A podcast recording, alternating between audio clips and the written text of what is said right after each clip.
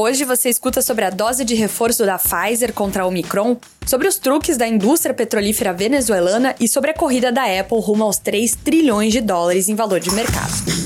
Esse podcast é um oferecimento Rio Itaú, sua nova experiência de investimentos. Disponível na Apple Store e Google Play. Baixe agora. Esse é o Ouvir na Bloomberg News. Pfizer e a BioNTech informaram que estudos de laboratório iniciais mostram que uma terceira dose da vacina contra a Covid-19, desenvolvida em parceria entre as duas farmacêuticas, neutraliza a variante Omicron. O resultado pode acelerar os esforços de administração de doses de reforço em todo o mundo.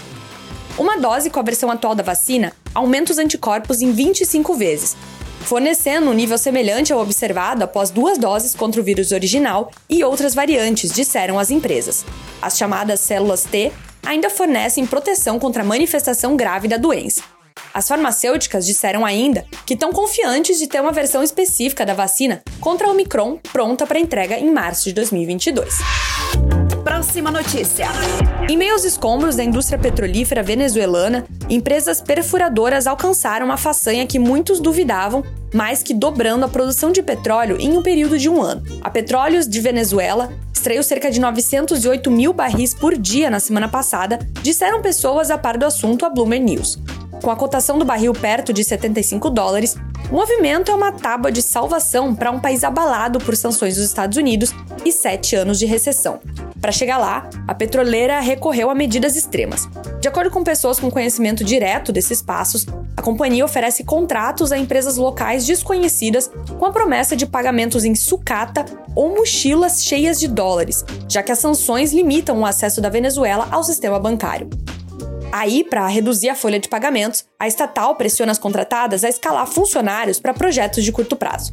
A empresa não respondeu aos pedidos de comentário da reportagem sobre a produção ou a compensação das prestadoras de serviço. Tem mais.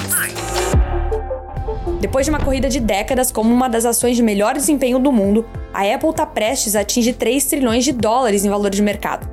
Isso é maior do que todo o mercado de ações alemão ou a economia do Reino Unido.